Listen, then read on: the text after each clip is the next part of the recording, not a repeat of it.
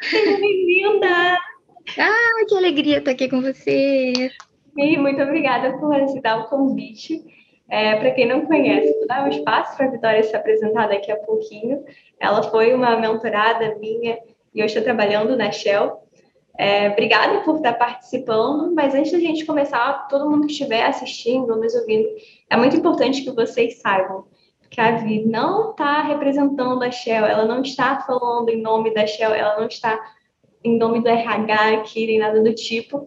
A ideia é que ela compartilhe a história dela para conseguir instruir, inspirar e também apontar possibilidades para vocês que querem entrar numa empresa como a Shell também. Vi, você pode se apresentar? Claro, mas eu queria antes começar agradecendo a oportunidade. Fiquei muito feliz por esse convite. É, para mim, realmente é uma honra. Eu sou uma grande admiradora do trabalho da Bianca. Falo isso para ela que a gente já se conhecia antes e eu vendo o quanto que você está contribuindo para as pessoas, sabe? Não é apenas o seu trabalho, é o que você agrega de valor para as pessoas, sabe? Eu acredito muito no seu trabalho. Enfim, sou suspeita para falar, sou uma grande fã, então muito obrigada de verdade não só por esse convite, mas por eu ter chegado até aqui, né? Eu acho que sem você, de verdade, Bibi, sem você eu não, certamente eu não teria chegado tão longe com tanta segurança, sabe? Então, falando um pouquinho de mim, né, eu sou formada em economia pela UFRJ, só que eu sempre trabalhei com o setor de energia. Na verdade, isso veio um pouco antes, porque eu tenho um curso técnico em meteorologia, muito diferente, né? É, e o meu primeiro estágio foi na área da energia já na antiga Ampla, concessionária de energia, e já na graduação eu trabalhei novamente na Ampla, na verdade na Enel, que já era, já estava com o novo nome, né, rebranding da multinacional, e depois da Enel eu vim para a Shell como estagiária. Fiquei dois anos no estágio da Shell, foi uma oportunidade muito bacana, muito gratificante, aprendi muito, me desenvolvi muito. Só que o mercado de energia está muito aquecido, principalmente o mercado de gás natural, né? Eu comecei trabalhando com energia, de, de power, energia elétrica, e hoje eu estou no mercado de gás natural, que, para quem não conhece, assim, falando um pouquinho, está totalmente relacionado, cada vez mais, né, o mercado de energia elétrica, o mercado de gás tem ficado cada vez mais próximo, e aí, com o fim do meu contrato de estágio, eu fiquei quase um ano na GNA, que também é uma empresa de energia, de, de energia elétrica e gás natural, e finalmente surgiu a oportunidade de voltar para a Shell, e aí sim eu fiz um processo seletivo para a Shell, já como contratada, né, como analista.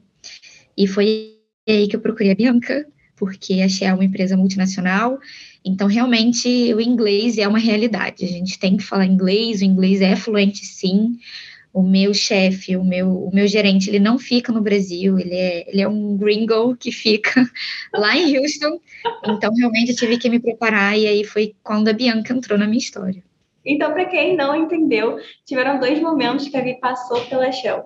Um como estagiária, agora como commercial operator.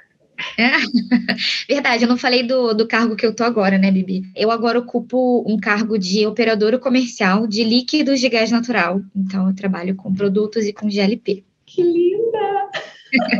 Vi, esse momento que você teve, assim, porque você se formou em economia, estar trabalhando com energia, estar trabalhando na Shell, isso em algum momento foi uma transição de carreira para você, ou você teve que se vender dessa forma quando você estava participando de processos ativos ou das entrevistas? Eu diria que não, Bibi, porque é, eu sempre trabalhei, eu na verdade eu comecei estagiando na área é, de finanças, né, de controladoria, é, e depois eu entrei na área de negócios. Então, é, nessa área de desenvolvimento de negócios, a gente vê uma gama muito grande, sabe, de, de backgrounds. Então, tem pessoas, tem é, engenheiros, engenheiras, tem é, advogado, tem economista, tem administrador. Então, né, como por si só já é uma área multidisciplinar, né, a gente tem pessoas com variados, variadas experiências. Então, é, desde o meu estágio na Shell, na GNA e agora novamente eu trabalho na área comercial. Então, a economia entra totalmente nesse, nesse escopo, sabe? De entendimento do comportamento do mercado, de você entender como se posicionar com os ativos da empresa. Então, eu não diria que foi uma transição, não. Eu sempre trabalhei com isso e, honestamente, não me vejo trabalhando com outra coisa no futuro. O que, que fez você se apaixonar pela Shell, passar por lá e querer voltar para essa empresa? Eu acho que hoje um dos principais valores da Shell que me atrai para ser uma funcionária daqui é que ela não é apenas uma empresa de óleo e gás, né? Como antigamente as petroleiras, elas eram empresas muito grandes, né? Uma multinacional, mas hoje ela é uma empresa de energia. Então, ela vai além do petróleo e gás, né? Ela tem o objetivo de entregar uma energia mais limpa, de ser uma empresa que agrega valor para a sociedade. Mas, pessoalmente falando, também o que me atraiu de aplicar para a Shell duas vezes, e que na verdade não foi duas vezes, tá? Três vezes, porque ah, é? a primeira vez eu não fui aprovado para o processo.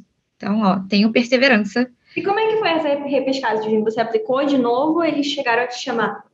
Não, eu apliquei a primeira vez para o processo de estágio. Eu cheguei à entrevista, mas não passei, não fui aprovada, não fui chamada. E aí eu apliquei novamente um ano depois. E foi muito bom para mim, porque eu já fui com uma experiência prévia, eu acho que isso contou no processo seletivo, muito embora para estagiários, aqui tem pessoas que vêm como primeira experiência, tá? A Shell não é requisito que você tenha uma experiência prévia. E é isso, é uma multinacional. O meu dia a dia é praticamente todo inglês, mesmo entre brasileiros. Se você vai ler um contrato, se você vai fazer uma apresentação de PowerPoint, uma planilha que seja, é tudo em inglês. Todas as comunicações internas da empresa têm desde e-mails oficiais e até plaquinhas de, de qualquer coisa na empresa, é realmente multinacional. Temos muitos expatriados aqui no Brasil, então, é, assim como brasileiros trabalhando fora também, sabe? É uma realidade mesmo, é uma multinacional que faz jus a essa classificação, sabe? O, o convívio com pessoas do exterior realmente é todos os dias eles estimulam muito isso, né? De você conseguir conhecer outras pessoas, se conectar. Você pode falar um pouquinho sobre a cultura daí também, Vi? Aqui é a cultura de muita diversidade e respeito, sabe? Então a gente sabe que tem hábitos, né, e, e questões culturais que devem ser respeitadas. Então isso eu percebo no meu dia a dia. É, a parte de, de diversidade e inclusão realmente ela é muito forte não só de parte cultural, mas de gênero, de equidade racial, de é, LGBTQIA+, mas a, a, questão de multicultural, ela realmente é muito respeitada, incentivada, inclusive, e uma coisa muito interessante que, cultural, que a gente tem aqui na empresa, é que quando eu entrei, e quando as pessoas me contaram disso, eu achava que era, nossa, que forçação, sabe, que besteira, mas não é, e é uma coisa muito interessante que não é toda empresa que tem, e eu adoraria que todas as empresas praticassem isso, que é o Get to Know You, então, aqui na Shell, se você quiser conversar com qualquer pessoa, não interessa se a pessoa está sentada do seu lado de uma equipe que você não tem muito contato, ou se é uma pessoa de uma equipe totalmente diferente do outro lado do mundo. Se você mandar uma mensagem para essa pessoa e propor, posso marcar na sua agenda um get to know you? Muito provavelmente essa pessoa vai aceitar, sabe? A gente existe essa cultura de você sentar com a pessoa para conhecer a pessoa, de você saber a parte de relacionamentos aqui é muito importante, porque eles sabem que agrega valor ao negócio. Né? De você trocar uma informação, de você trocar experiência, de você comentar uma vivência e você prevenir uma pessoa de cometer os mesmos erros, ou então de a pessoa aprender com você. Então, é, isso é uma realidade e que é isso. No começo eu achava que era algo muito sem noção e muito forçado, mas não é, é muito importante e te permite não só você, nesses get to know you, geralmente é meia horinha, pode, pode de 15 minutos a meia hora. Quando era presencial, era tomando um café ali na Copa, rapidinho. Ou então agora, né, quando a gente voltou pro, pro mundo virtual, é com uma call, você marca uma reuniãozinha ali no calendário da pessoa. E é isso, você fala do seu background, você se apresenta, você diz para quem você trabalha e o que você tem feito ultimamente. Claro que respeitando é, as, a regra de conduta, né, de compliance, de você preservar certos detalhes específicos do seu negócio. Quem trabalha com, com comercial sabe disso, né? Não é sobre tudo que a gente pode falar, mas é muito interessante essa troca cultural entre as pessoas. Mas voltando um passinho atrás, no último comentário que você fez a respeito de não ter tentado só uma vez, é claro que não tem como a gente definir assim, ah, o que me reprovou foi isso, ou o que eu melhorei foi isso. Mas quais foram as diferenças que, do seu ponto de vista, que você acredita que fez você ser aprovada no momento de estágio e depois de um ano, de novo, ter essa abertura para voltar para lá? aqui a gente tem dois momentos, né? do meu primeiro não na Shell é, foi quando eu estava tentando a vaga de estágio. Acho que porque é, eu estava muito crua, sabe? Eu não tinha buscado qualificações que antigamente as pessoas esperavam aprender absolutamente tudo no seu estágio. As pessoas vão aprender muito, mas ela já tem que vir com algum, algum preparo para que o tempo dela na empresa é muito valioso, tanto para quem está ali supervisionando o trabalho dela, quanto para quem está ali aprendendo.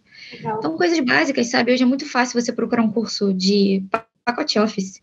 Não espere aprender isso no estágio, porque você vai estar tá fazendo a pessoa que está te supervisionando perder o tempo dela. Né? Gastar de forma indevida o tempo dela, quando ela podia estar tá te desenvolvendo. E assim você ganha o interesse da pessoa, porque as pessoas são ocupadas, as pessoas são sobrecarregadas, né? Hoje a gente sabe, poucas pessoas no mercado têm tempo livre.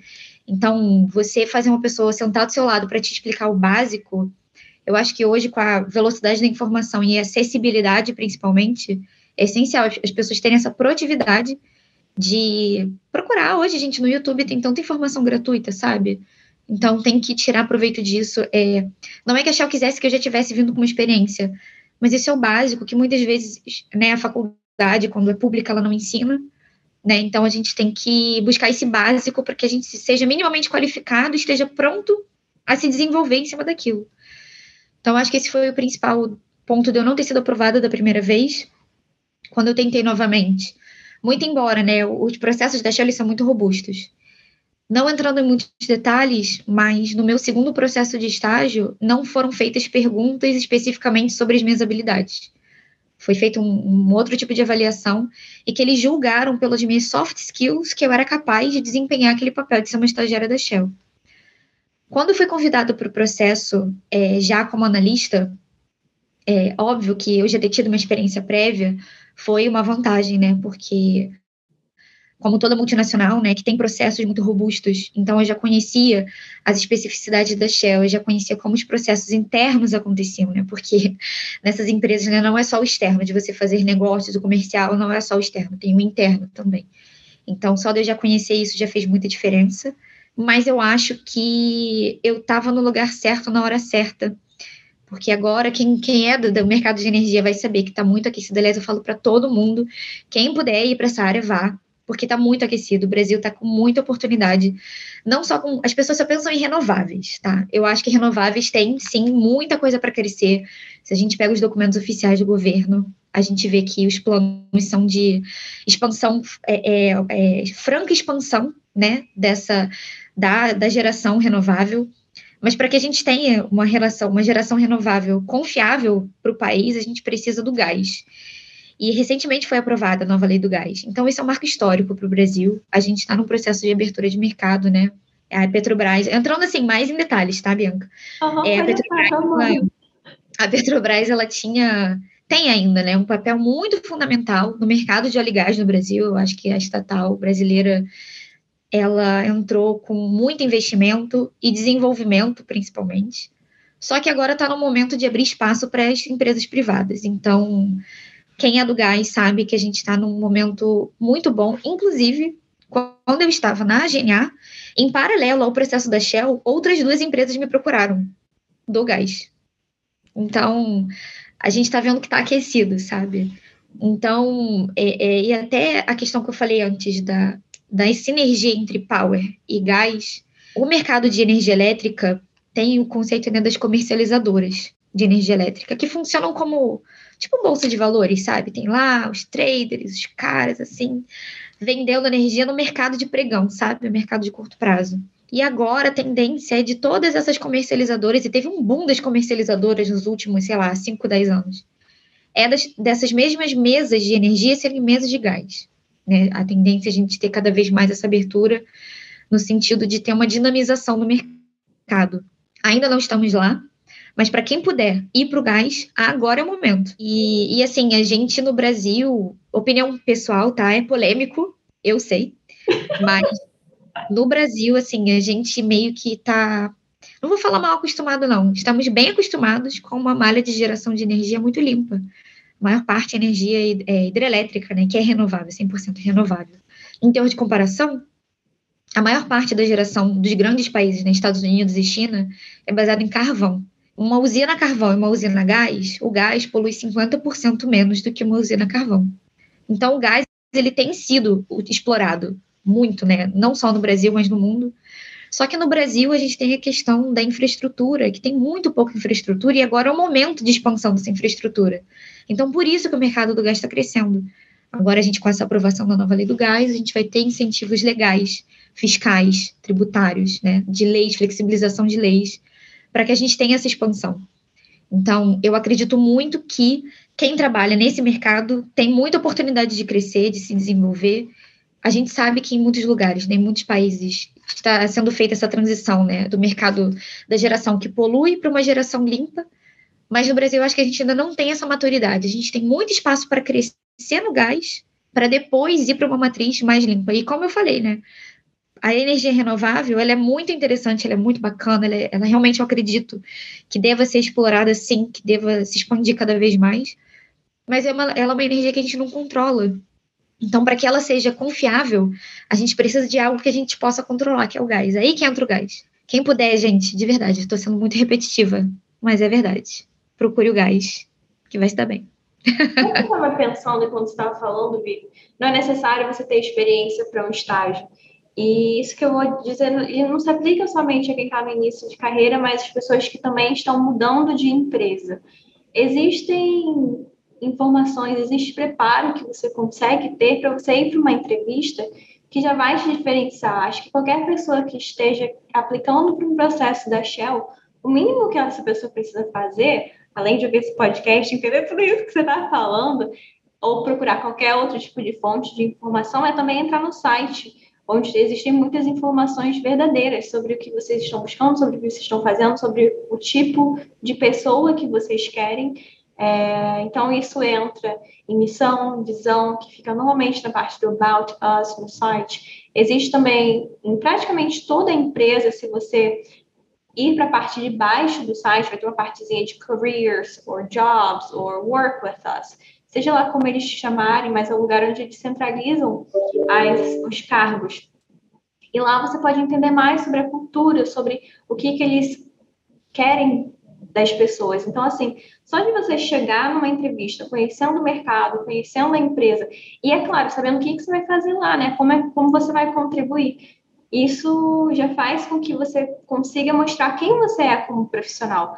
Uma coisa que me marcou muito, que eu admiro demais na Vi, é que dois anos atrás, quando ela estava em estágio, ela conseguia falar sobre a empresa, sobre a área dela, sobre os planos que eles tinham, sobre as pessoas que ela conhecia com muita propriedade. Isso não é só em português, como vocês estão vendo aqui, mas em inglês também. E isso com certeza facilitou muito para que ela conseguisse o emprego dela seguinte na GNA. Foi uma questão de mais ou menos duas ou três semanas, né? Desde quando a gente começou o seu preparo até você conseguir a sua recolocação. E a gente foi identificando o que, que você fez que era legal, que era relevante. Então, você saiu de um estágio e você já foi para um cargo de ser efetivada e você ainda estava na universidade nesse momento, ou não, Vi? Estava. Isso, assim, isso não é sorte, isso não é coincidência, isso é preparo, isso é quem ela é como profissional. Ela consegue se comunicar muito bem, ela consegue compreender o que está acontecendo dentro do ambiente de trabalho dela e ela consegue transmitir isso para as pessoas com muita facilidade e assertividade. Eu não sei se em algum momento você teve dificuldade com a sua comunicação, viu? Você já teve ou isso foi um dom seu? Não, gente, acho que comunicação para mim era difícil. Mentira, Isso, sério? Principalmente no, nas primeiras entrevistas, sabe? Eu tinha, assim, dificuldade e acho que isso que a Bianca falou realmente é crucial. As pessoas não se preparam para fazer entrevista. Na verdade é essa, a gente não está acostumado a se preparar, a construir o pitch, né, de, de vender, de fazer o nosso marketing pessoal. E não é marketing no sentido de se autoelogiar, não é isso, é de saber vender o seu perfil. E claro que a, é, é, Bianca vai confirmar isso, vou mandar aqui um exposit. Primeira vez que eu fiz a simulação de entrevista com a Bianca foi um horror. Porque perguntas, a gente não, não se prepara, então, obviamente, que as respostas não vão virar em altura, a altura, né, Bianca? Eu trazia, é, trazia casos e, e, e respostas, né, até sobre mim, de forma desastrosa. Então, eu não lembro disso, eu me lembro muito da sua segunda entrevista. Foi na segunda, porque da primeira, da, da primeira, eu fiz a mentoria em grupo. Sim. E aí eu entrei na GNA, apareceu no meio do caminho a entrevista uhum. da GNA, e eu passei. E eu tava preparadíssima. Assim, foi incrível. Eu sabia tudo, eu tava com tudo na ponta da língua depois da mentoria em grupo, né, para essa entrevista para a Shell, quando eu, quando eu te procurei novamente, porque eu estava um ano sem falar inglês, né? Porque mesmo que na GNA a gente falasse um, assim, falasse um pouco, escrevesse, não era a mesma coisa do que meu dia a dia hoje. Meu, né, o meu chefe, ele, é, ele é de fora, então eu tive que resgatar isso e me preparar para uma entrevista 100% em inglês. Foi a minha primeira entrevista em inglês. A gente não está acostumado a se preparar para essas, essas perguntas que a gente acha que são básicas. Ah, é mole. Me fala um pouco sobre você. Aí a gente vem com aquelas respostas: ah, meu nome é Vitória, eu tenho tantos anos, eu sou formada nisso, em tal lugar. Não é sobre isso. Não é isso que as pessoas querem ouvir, né? Então, depois da, da mentoria com a Bibi, ela me trouxe uma outra perspectiva de como a gente. E eu escrevi, eu botei no papel, eu escrevi um texto, eu construí o pitch, eu já estava com tudo ali na ponta da língua. Então, é, de fato, o momento da entrevista é crucial, porque é o único momento, é o primeiro único momento que a pessoa vai ter para te conhecer. Você tem que saber se vender, porque você pode ser um candidato muito bom, mas que se você não se prepara, se você não, não sabe se vender, eles, vão te, eles não vão considerar a sua candidatura. Isso acontece com muita frequência. Eu acredito que seja uma das maiores frustrações no final da primeira entrevista, da primeira simulação que as pessoas fazem comigo que é quando a gente está, de fato, analisando e pensando, a pessoa se dá um auto-feedback. E daí eu pergunto assim, o quanto você conseguiu explorar a sua carreira de fato? O quanto você conseguiu mostrar suas habilidades, a sua experiência, o seu conhecimento? E, no geral, as pessoas hoje não conseguem falar sobre isso porque no momento de entrevista que já tem muito estresse, já tem muita tensão, você ainda ter que contar com o seu melhor desempenho no improviso, é muita expectativa, né? Eu lembro que uma coisa que me veio agora à mente da sua primeira entrevista é que você tinha colocado o inglês como um dos pontos fracos. E esse é um dos seus maiores pontos fortes, né? E daí eu falei para você no final da sua entrevista, Vi, isso daqui não está sendo coerente com o que você está mostrando, assim. Você tem um inglês muito bom, a gente vai procurar outra fraqueza para você, porque isso aqui não é um deles. Além do que, toda vez que a gente está entrando nesse ponto aí de falar sobre pontos fortes, pontos fracos, você tem que entender até que ponto isso é estratégico ou não. Então, por exemplo, a Via ela não tem um inglês ruim, o inglês dela é muito bom. E ela, por exemplo, digamos que ela estivesse indo para uma entrevista na Shell hoje. Se ela falasse que o inglês era um ponto fraco dela, ela estaria assim queimando uma carta muito importante, uma habilidade que é provavelmente fundamental para ela exercer bem o que ela faz hoje. As pessoas, elas tendem, a gente não pensa muito na questão dos seus pontos fortes e pontos a desenvolver, né? Vamos botar assim, no, no correto. Como hoje é, é o RH costuma, os jargões de RH, né? A gente não pensa muito, em geral, ou a gente é honesto demais, ou a gente, ah, eu sou ansiosa. Não é assim que as coisas funcionam, né? Inclusive, eu, e eu te falei isso na época, né, Bianca? A menina do RH da GNA me elogiou quando eu falei dos meus pontos a desenvolver, ela, nossa, gostei de ouvir o que você falou, porque eu fui honesta, de fato, levei um ponto que era desenvolver, mas que eu já tinha ali a minha estratégia de como vender aquilo a meu favor, sabe? Então, foi fundamental eu me preparar para a entrevista.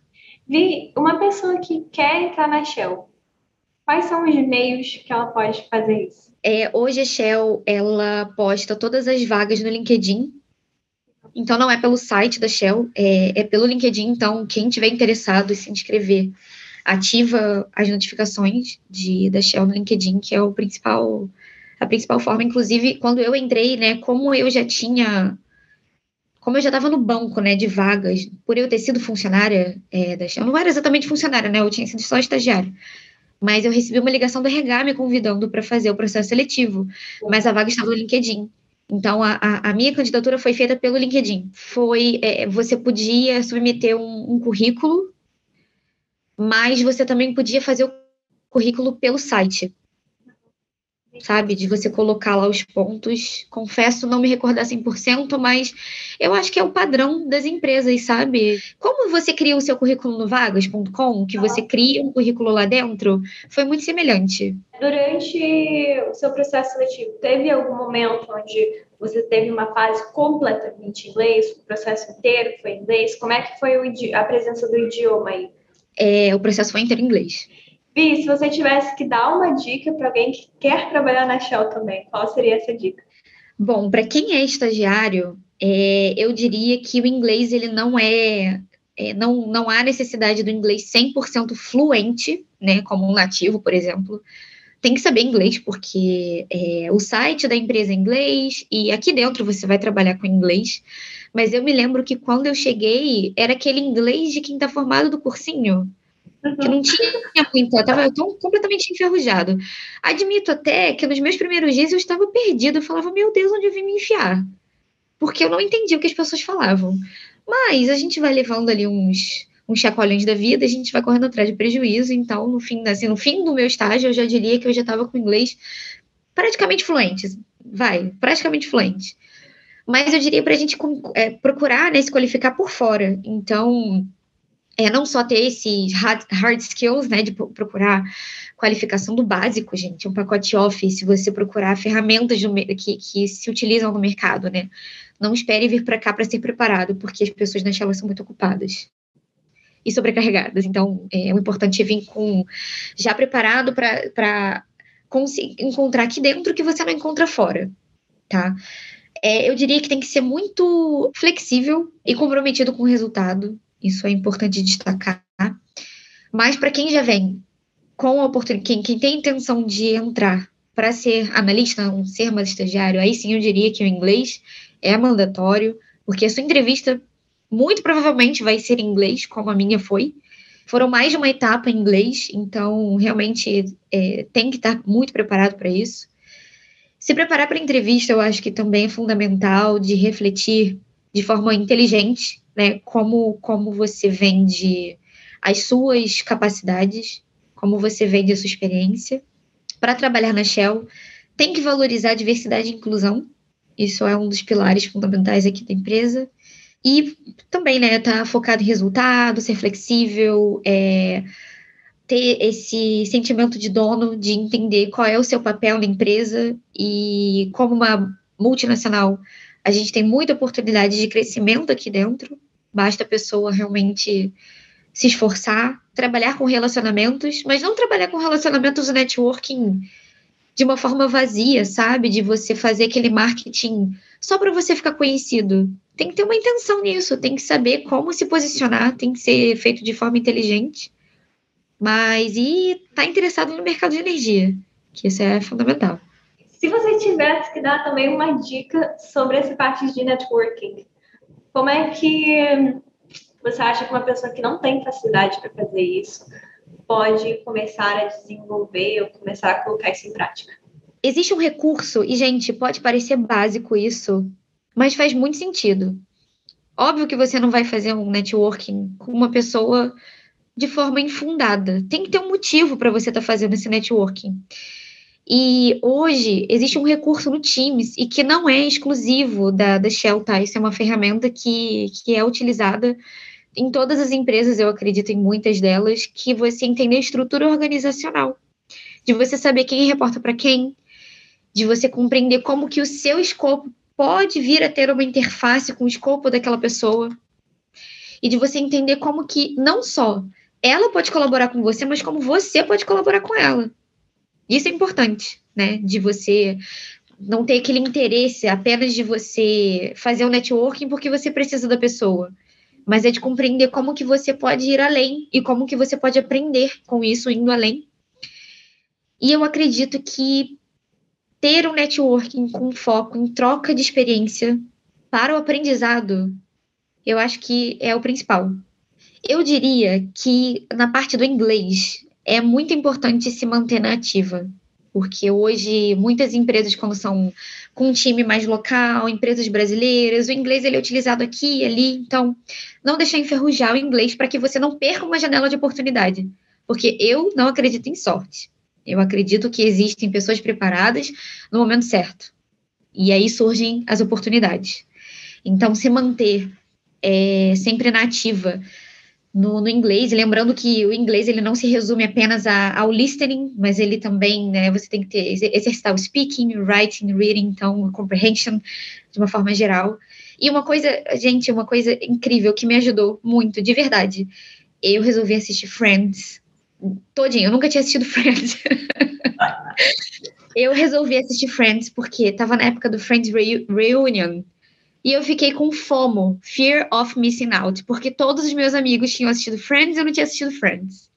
Botei para assistir Friends todos os dias ali na hora do almoço, uma brecha aqui, assistia Friends.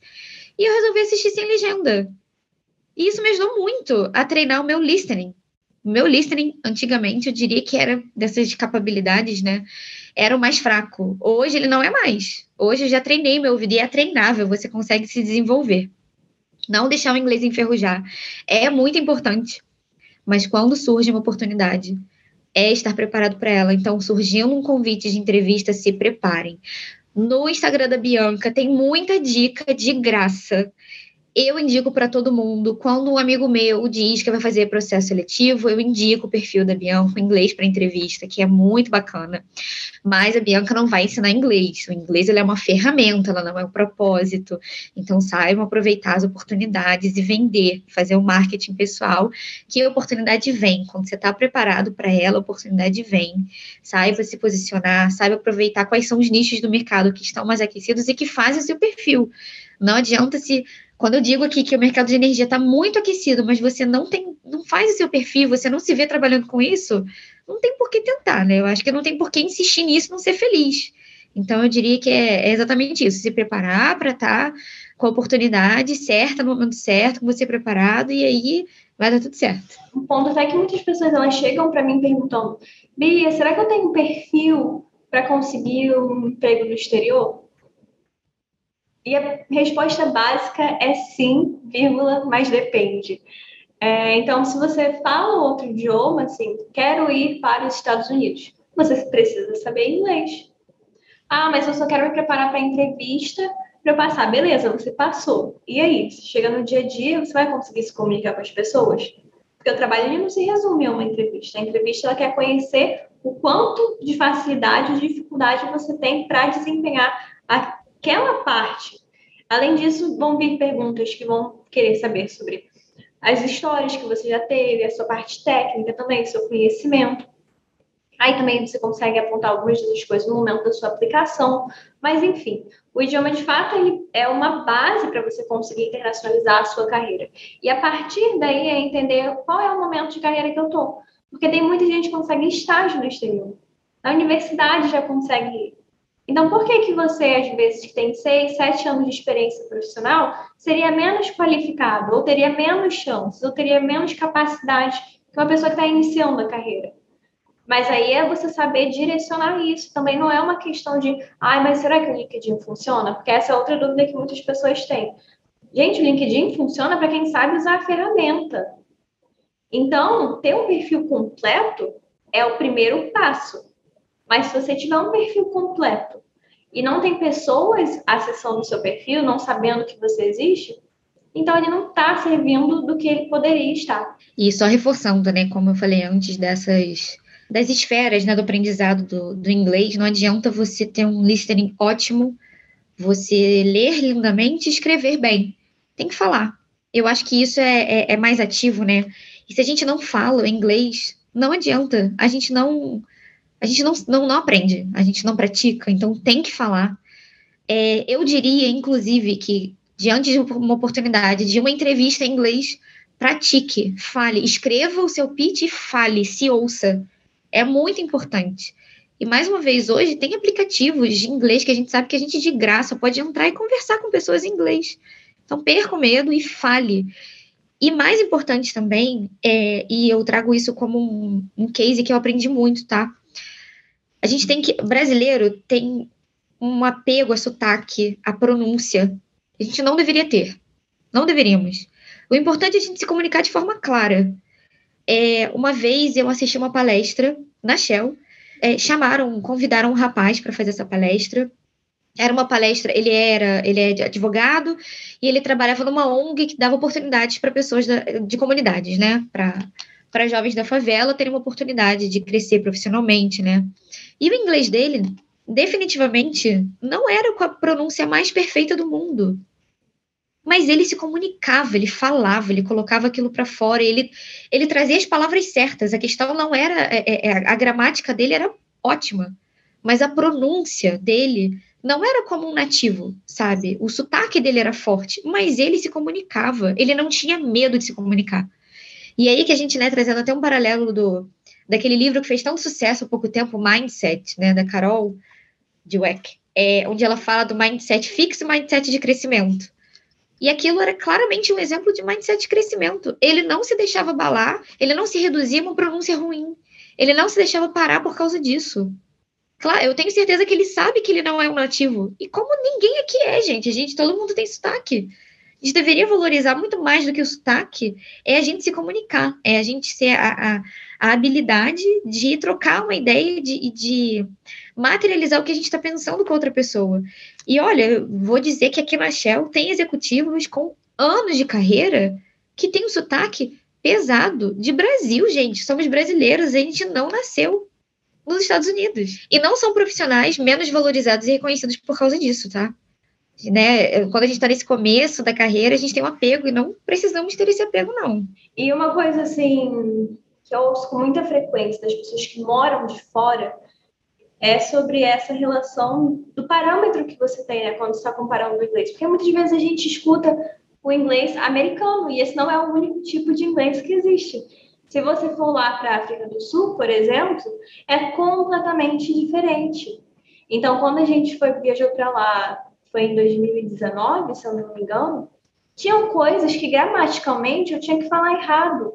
Mas por que eu falava? Porque a pessoa não entendia. E no final das contas, eu queria garantir que eu estava indo do Airbnb, que eu estava para o shopping, ou para seja lá onde fosse, com facilidade, não importa se eu estou falando is ou are. Eu acho que, assim, um, um grande asterisco no que eu estou falando, isso não quer dizer que você vai é, se esforçar menos, ou que você vai se contentar em falar errado, ou que você não vai buscar se desenvolver. Não é nada disso que a gente está falando aqui. O vento todo do podcast, a Bia está reforçando a importância de você desenvolver diversas habilidades. Eu acredito que aqui a questão é você não é, se eliminar de oportunidades, você não deixar de fazer processos seletivos por você achar que não tem um inglês fluente.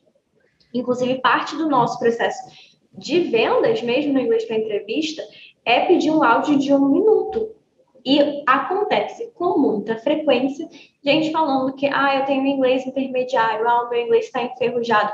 E no momento que a pessoa fala, ela está com inglês avançado, mas ela nem se dá conta disso.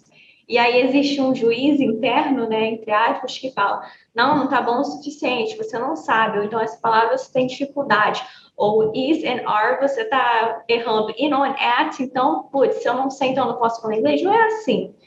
E você só descobre disso, isso também no momento que você começa a se comunicar e que você descobre que com o inglês que você tem, a outra pessoa já consegue te compreender. Então, beleza, se você tem esse momento do seu inglês que você consegue ouvir e compreender aí uma série sem legenda, ótimo. Então, você já consegue trabalhar no ambiente de trabalho onde o idioma vai ser escutado, vai ser o inglês. Além disso, se você consegue se comunicar e outra pessoa te entende, você consegue ter uma conversa, mesmo que ela seja informal, então você já tem preparo também.